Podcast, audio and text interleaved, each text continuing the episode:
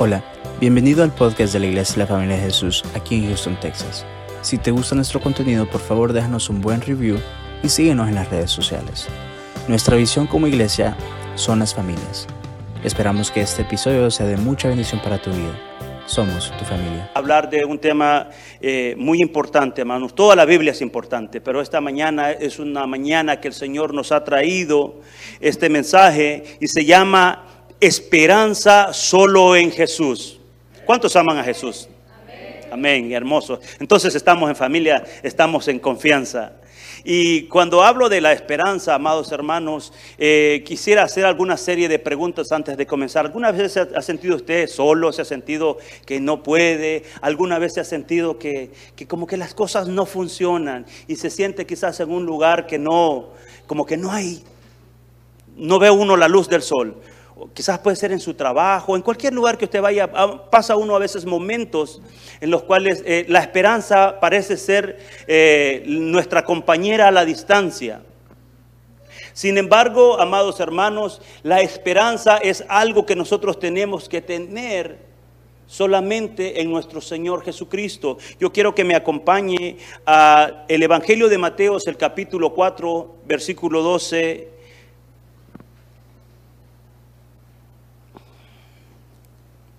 Lo vamos a leer hasta el 25, pero antes que todo yo quiero pedirle que incline su rostro conmigo para que podamos nosotros predicar de esta palabra.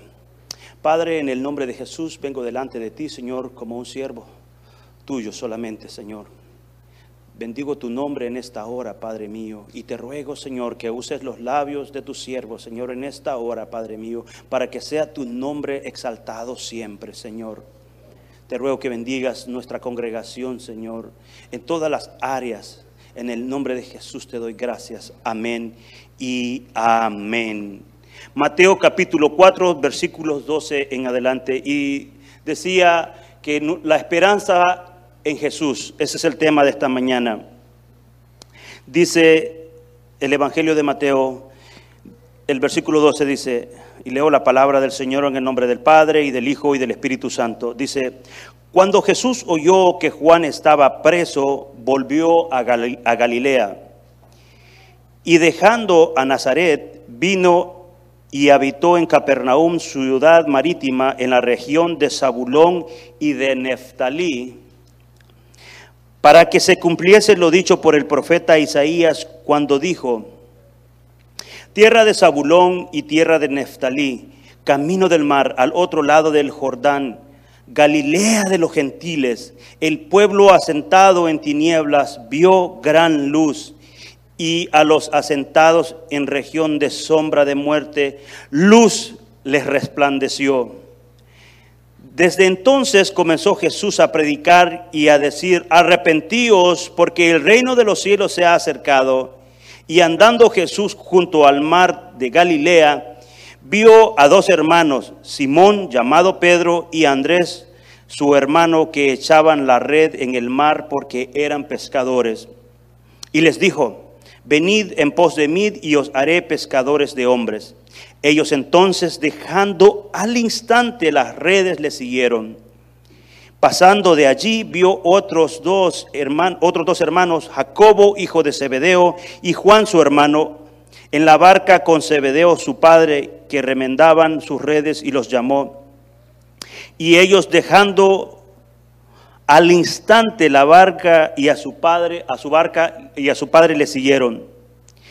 Y recorrió Jesús toda Galilea enseñando en las sinagogas de ellos y predicándoles el Evangelio del reino y sanando toda enfermedad y toda dolencia en el pueblo. Y se, y se difundió su fama por toda Siria y le trajeron todos los que tenían dolencias, los afligidos por diversas enfermedades y tormentos, los endemoniados, lunáticos, paralíticos y paralíticos, y los sanó.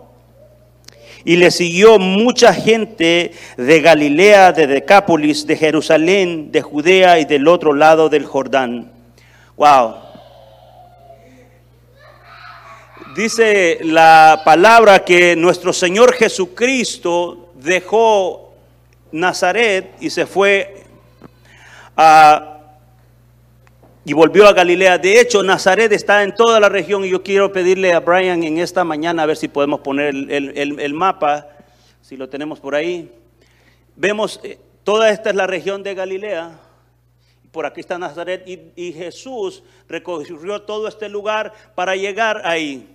Porque Jesús tenía un propósito con ese lugar. Pero vamos a hablar de Galilea. ¿Quién o qué era Galilea? Qué significaba, qué representaba en ese tiempo, en el tiempo del Señor Jesucristo.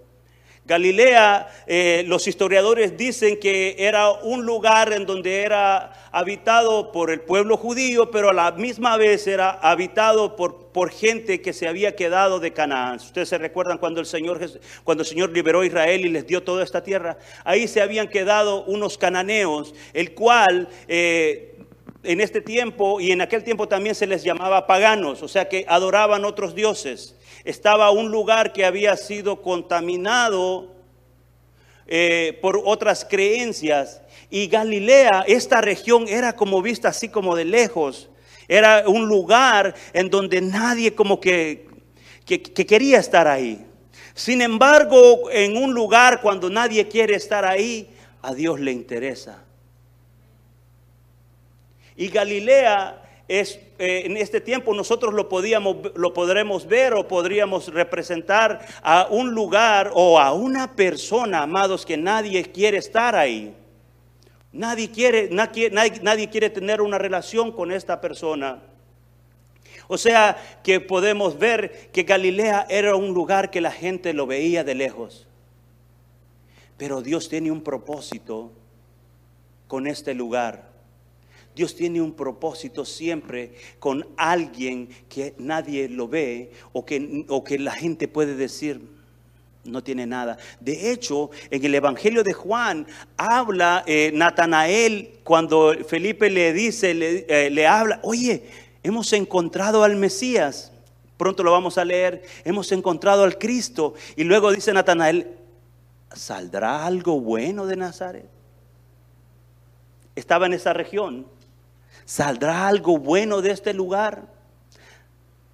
Sin embargo, cuando una persona tiene un encuentro verdadero con Jesucristo y reconoce el poder que Él tiene, es capaz de dejarlo todo como los apóstoles o como los primeros de Jesucristo lo hicieron.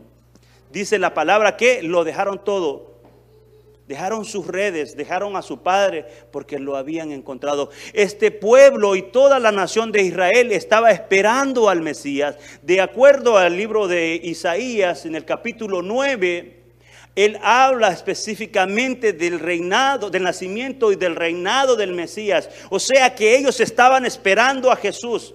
Pero quizás ellos estaban esperando que iban a ser en otro lugar. Se les había olvidado la escritura en dónde iba a salir. Y de acuerdo a Mateo, dice el versículo 14, para que se cumpliese lo dicho por el profeta Isaías, tierra de Zabulón y tierra de Neftalí, camino del mar al otro lado de Jordán, Galilea de los gentiles.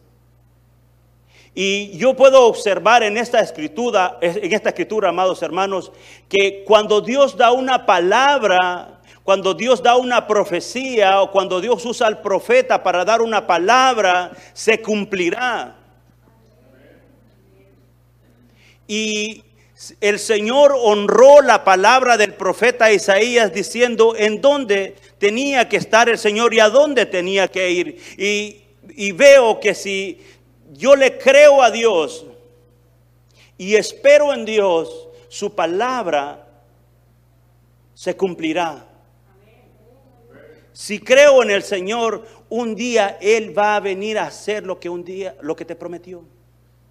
Yo no sé si tú tienes alguna promesa de parte del Señor o estás esperando y cuánto tiempo tú estás esperando en algo que quieres que el Señor haga en tu vida. Pero quiero decirte que si esa palabra vino del Señor, si esa palabra la, soltó el Señor a través de un profeta, esa palabra se cumplirá. Porque Dios cumple. Y esa es una de las razones por las cuales yo creo que el Señor tuvo que estar en ese lugar. Y la otra razón es porque este lugar o esta región necesitaba un Salvador. Dice que este lugar había sido habitado por muchos eh, eh, culturas que, los reyes de esos tiempos o los, o los reinos que conquistaron ese lugar se habían apoderado de ahí. Pero sabe, el Señor no hace acepción de personas. El Señor no, mira al, rico, no mira al pobre, no mira a nadie con diferencia, amados hermanos. Para el Señor, Él siempre nos ve de la misma manera. Y mira que nosotros necesitamos salvación. Galilea necesitaba la salvación. Houston necesita a Jesús.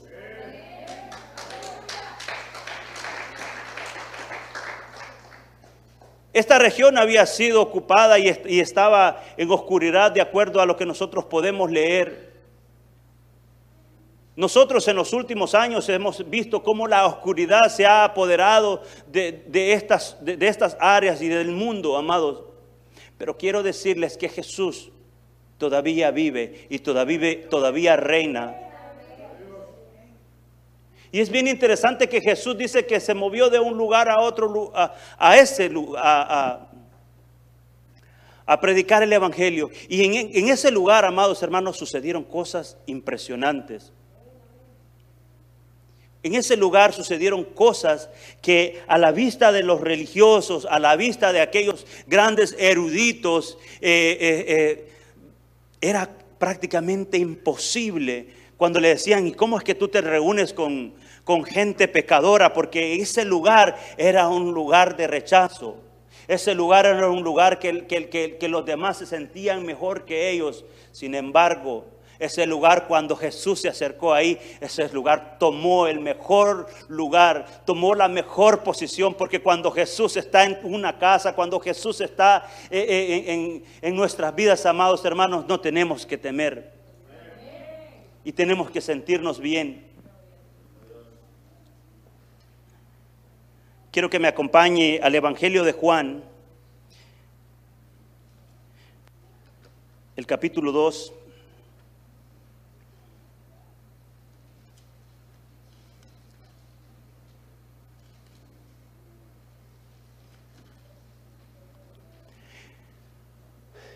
En ese lugar se da el primer milagro de Jesús.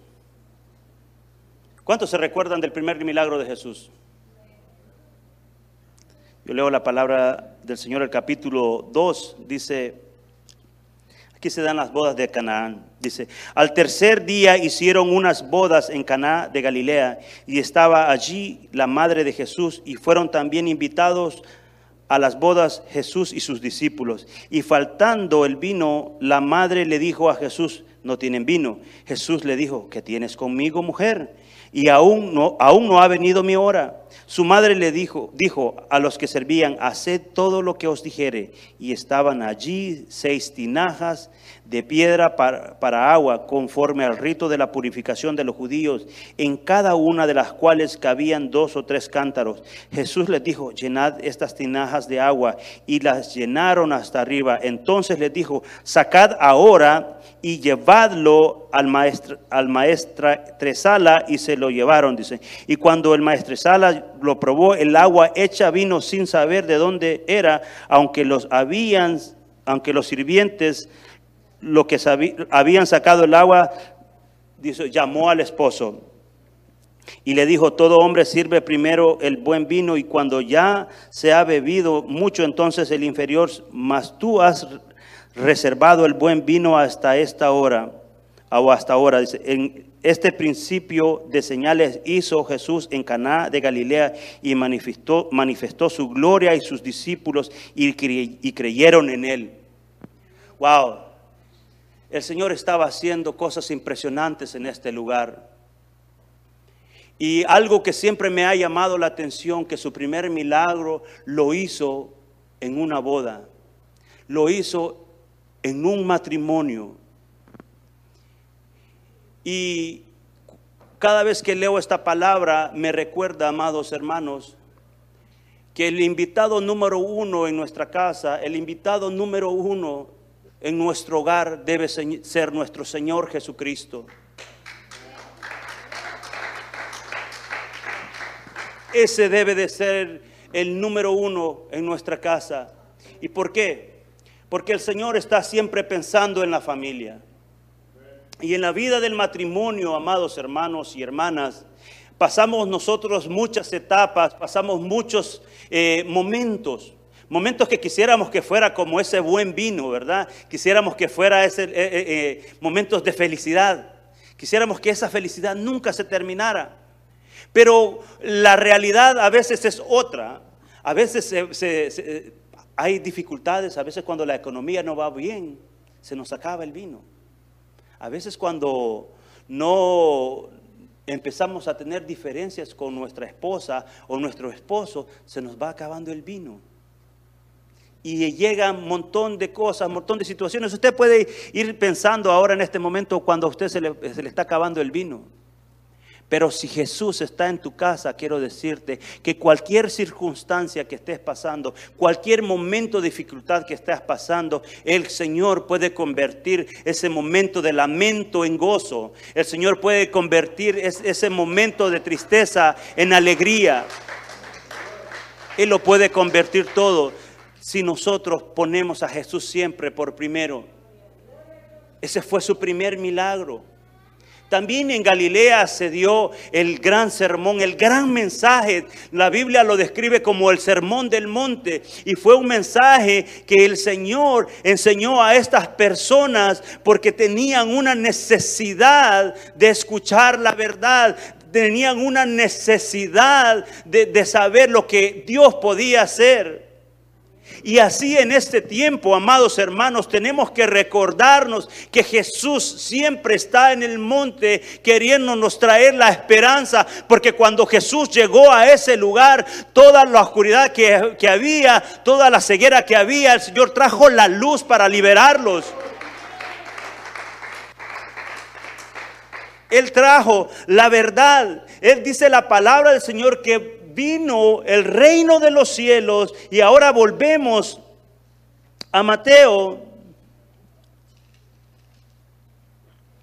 Porque es bien importante entender, amados hermanos, que ese reino todavía sigue vigente. Dice, entonces el versículo 17 de Mateo capítulo 4, eh, eh, desde entonces comenzó Jesús a predicar y a decir, arrepentíos porque el reino de los cielos se ha acercado.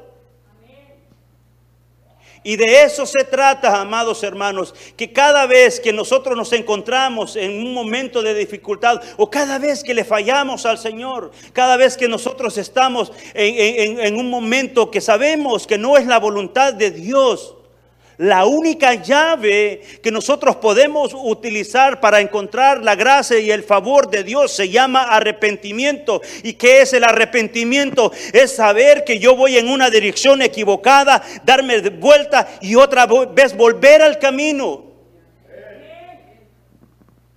volver al camino que Dios estableció para que nosotros caminamos. ¿Cómo yo me doy cuenta que yo voy caminando en el camino incorrecto cuando estoy viendo y estoy haciendo las cosas que sé que la palabra de Dios lo ha dicho que no tengo que hacer?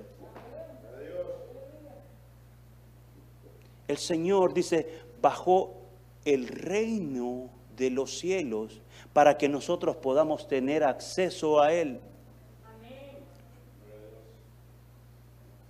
El arrepentimiento, amados hermanos, nosotros debemos de arrepentirnos todos los días. ¿Sabe por qué?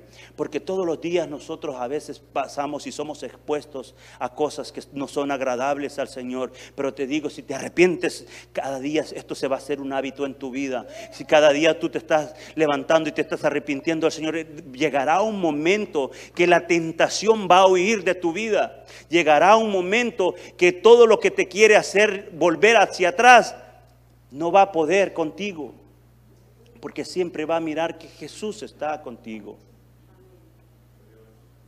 El Señor trajo el reino de los cielos y nos dice que nos acerquemos a Él. Y sabe, los reinos En aquellos tiempos los reinos eh, siempre hacían un, un círculo o lo cerraban para que solamente los que vivían ahí dentro podían gozar de los beneficios de ese lugar. En ese reino el rey se preocupara que hubiera provisión.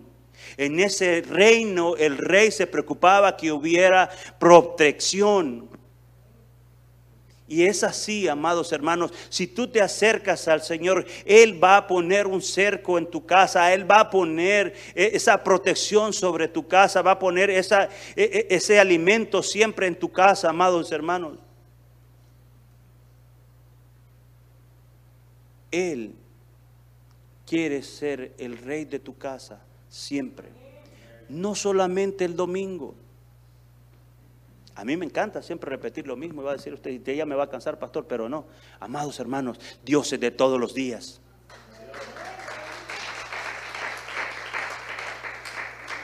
Él es de todos los días, todos los días te vas a enfrentar a problemas y a dificultades, todos los días te vas a enfrentar a cosas a veces desagradables, hermanos. Pero si tú sabes quién eres en Cristo Jesús, si tú sabes que Él está en tu casa y sobre todo está en tu corazón, no tienes que temer. Jesús bajó y trajo el reino de los cielos a la tierra.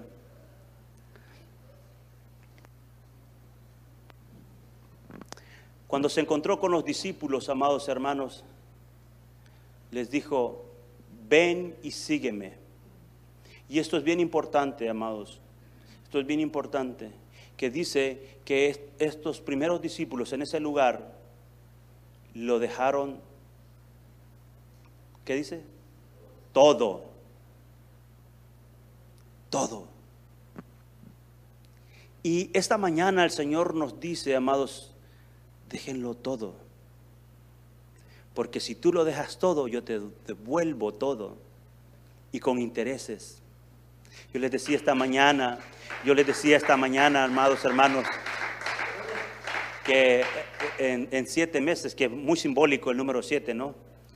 en el Señor es muy simbólico, pero cuando uno pasa esos momentos que no entiende qué está pasando, déjalo todo, déjaselo a Él. Cuando Él te lo devuelve, te dice, bueno, el banco te daba 0.1%, yo te doy el 10%. Sí, hermanos, el Señor te devuelve todo si confías en Él. Él quiere todo de nosotros, amados. Dios no quiere nada a medias. A medias no sirve. Y cuando hablo de, medias también, hermanos, eso nosotros lo podemos aplicar cuando estamos a punto de ser sociedades con otras personas. No hagas cosas a medias con, con otras personas, amados. No te reúnas también con los impíos. No te reúnas con aquellos que te van a llevar al camino de la perdición. Te van a sacar. Si tú no estás bien firme, si tú no estás bien plantado, te van a sacar. Sé tú la luz, como dijo el Señor. En esos, en esos primeros versículos y en ese lugar de Galilea, el Señor le dijo al pueblo, le dijo, vosotros sois la luz, vosotros sois la sal, vosotros le dais sabor a la, a la, a la vida. La pregunta que nosotros nos podemos hacer ahora, ¿estamos siendo verdaderamente luz? ¿Estamos dándole sabor? a nuestra vida y a la vida de los que están a nuestro alrededor. En Galilea el Señor hizo cosas impresionantes, incluso hizo muchas más cosas ahí que en otros lugares, amados. Yo no sé cómo tú te sientes o cómo te has sentido todo este tiempo de oscuridad que hemos estado pasando, pero quiero decirte en el nombre de Jesús que eso tiene que cambiar. Eso tiene que cambiar, porque a, mí me encanta todo lo que hizo el Señor, dice el versículo 23 dice, y recorrió Jesús toda Galilea enseñando en las sinagogas y, de ellos dice, y predicando el evangelio del reino y sanando toda enfermedad y toda dolencia del pueblo. ¿Sabe? El Señor no solamente sanó en ese tiempo, el Señor sigue sanando ahora, amado. Y a mí me encanta cuando nos piden oraciones de sanidad porque yo sé que el Señor lo seguirá haciendo. El Señor lo seguirá haciendo. El Señor no es un Dios del pasado, es un Dios de ayer, de hoy y de siempre. El Señor quiere traer sanidad a tu vida. El Señor quiere libertarnos. Dice también, porque, ¿por qué vino el Señor? Dice, a sanar toda dolencia en el pueblo y se difundó su fama por toda Siria y le trajeron todos los que tenían dolencias, los afligidos por diversas enfermedades y tormentos, los endemoniados, lunáticos y paralíticos, a todos los sanó. A todos. ¿Y sabe qué sucede? ¿Qué es lo que pasó después de que el Señor empezó a hacer esas cosas? Se levantó el ministerio de evangelismo. ¿O no? Porque cuando fueron a decirle, oye, ahí está Jesús, ahí está el Señor, ahí está sanando los enfermos, el Señor está libertando, Él está rompiendo las cadenas. Vinieron todos, dice que todos los endemoniados salieron ahí y a todos los sanó el Señor. El Señor lo quiere hacer ahora también en este tiempo, pero requiere de hombres y de mujeres que también dejemos solamente de estar sentados, hermanos, esperando que las cosas se hagan. El Señor quiere utilizarte a ti como un instrumento para llevar las buenas noticias. El Señor quiere que nosotros transformemos la Galilea en el reino de Dios. El Señor quiere que nosotros transformemos esta ciudad y que la gente conozca y que no nos puedan ver de lejos, porque cuando vengan a esta casa, hermanos, van a ser sanados, cuando vengan a esta casa van a ser liberados. Porque eso es lo que vino a hacer el Señor, a liberar de toda dolencia. No hay demonio que se resista al Señor Jesucristo. De hecho, le pidieron permiso al Señor, déjanos meternos en, en esos cerdos porque se tienen que sujetar al Señor. Se tienen que sujetar al Señor. Y hay eh, eh, estos versículos que quisiera que todos los leyéramos, amados hermanos, en esta mañana. Y nos recordemos, vamos a leer el capítulo 5 de Mateo. Su Biblia dice las bienaventuranzas. Porque todo lo que sucedió, todo lo que estaba pasando en ese lugar, amados, el Señor les llevó la respuesta. Y todo lo que esté pasando en este tiempo, el Señor tiene la misma respuesta. Dice el versículo 3 del capítulo 5 de Mateo, dice, bienaventurados los pobres de espíritu, en espíritu, porque de ellos es el reino de los cielos. Dice, bienaventurados los que lloran, porque ellos recibirán consuelo. Habrá alguien que está llorando en, estos días, habrá alguien que siente que no tiene esperanza, habrá alguien que cree que, que su promesa no ha llegado. Déjeme decirle, amado y amada, tendrás consuelo. Bienaventurados los mansos porque ellos recibirán la tierra por heredad. Bienaventurados los que, tienen hambre y sed de justicia porque ellos serán saciados. ¿Habrá alguien que está esperando justicia en este lugar? ¿Habrá alguien que, que quiere ver la gloria de Dios en su vida? De seguro que la obtendrás. Porque sabe, una de las características de Dios es que Él es un Dios justo. Él no mide como mide el hombre. La justicia de Dios es la mejor justicia, amados hermanos, porque el hombre juzga por lo que ve por fuera. Dios juzga por lo que ve por dentro. Si alguien necesita justicia, de seguro que el Señor le hará justicia.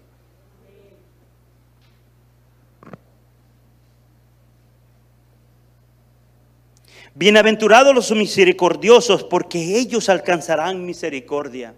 Amados, este es un paquete completo. El Señor nos llama a tener misericordia con los demás.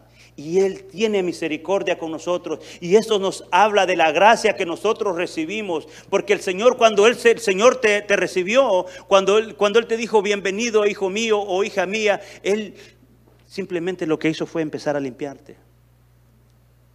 Nos empieza a limpiar. No dijo, ay, te fuiste, mira hasta dónde te ensuciaste. como de- decimos allá en mi país, nos fuimos hasta las chanclas, dice, cuando uno se mete a un pantano. ¿Sí? No, el Señor nos limpia.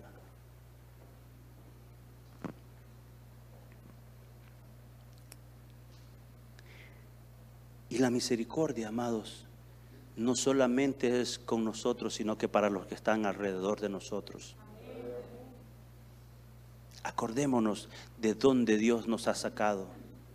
Cuando hay al- alguien en un problema, cuando usted, usted sepa que alguien tiene una situación difícil, amado, recuérdese que usted también fue amado, que Dios le perdonó. Y así como el Señor nos perdonó, nosotros también tenemos que perdonar a los que están con nosotros. Bienaventurados los limpios de corazón. Y fíjese que esto cuando hablamos del, del corazón, amados, solamente el Señor conoce el corazón de las personas. Pero Él puede limpiar nuestros corazones día con día, así como yo limpio mi corazón a través de su palabra, a través de, de buscarlo a Él en la mañana, a través de, de la oración. Hay tantas formas de que nosotros podemos limpiar nuestro corazón, hermanos. Solamente de esa manera. Bienaventurados los pacificadores, porque ellos serán llamados hijos de Dios. Amados, busquemos siempre la paz. ¿Y dónde yo comienzo buscando la paz? En mi casa, con mi esposa, con mis hijos, con, con- mis vecinos. Aunque aquí casi no, normalmente uno viene a conocer al vecino hasta como dos, tres años después. Casi todo el mundo tiene la misma rutina. Pero tenemos que procurar la paz. Tenemos que procu- procurar la paz, tenemos que saber que la gente tiene que saber quiénes somos en Cristo Jesús. Bienaventurados los pacificadores. ¿Buscas la paz? ¿Buscamos la paz? Debemos hacerlo. Bienaventurados los que padecen persecución por causa de la justicia, porque de ellos es el reino de los cielos. Jesús nos justificó, amados hermanos. Yo le digo, en estos tiempos, quiero decirles que estamos corriendo un, mire, hay tantas cosas, tantas cosas que pasan, pero es bien importante que nosotros entendamos. La verdad, el COVID ha hecho destrozos en el mundo, pero hay cosas peores que esas, hermanos. Cuando entra el espíritu de confusión en una persona, cuando alguien está confundido, cuando el enemigo empieza a confundir tu mente, quiero decirte que es un peligro bien fuerte. Y eso es lo que está sucediendo alrededor del mundo. Hay un espíritu de confusión, hay un espíritu que está queriéndote decir no. No lo creas. Yo siempre te voy a decir lo mismo. No creas. Créele a Él. Créele a Él. Hay muchas personas que, que se están alimentando de muchas fuentes. ¿Sí? Muchas, en todas partes, hermanos, está sucediendo lo mismo. Se están alimentando de muchos lugares. ¿Sabe qué es lo que le va a pasar si usted se está alimentando de muchas comidas? Se le va a dar una indigestión espiritual. Nosotros tenemos un lugar, la palabra de Dios. Es el único lugar donde nosotros nos podemos alimentar. También tenemos una casa, hermanos. Si usted necesita que, que- nos pongamos de acuerdo, pongámonos de acuerdo. Vamos, abramos estudios. facilite su casa para que se abran células también, hermanos. Porque esta guerra, es- esto que nosotros estamos pa- pasando ahora, hermanos, lo vamos a poder pasar todos juntos si seguimos a Jesús. Ya no es tiempo que estemos sentados ahí acomodados, no, hermanos. No. Busquemos al Señor de verdad y de todo corazón.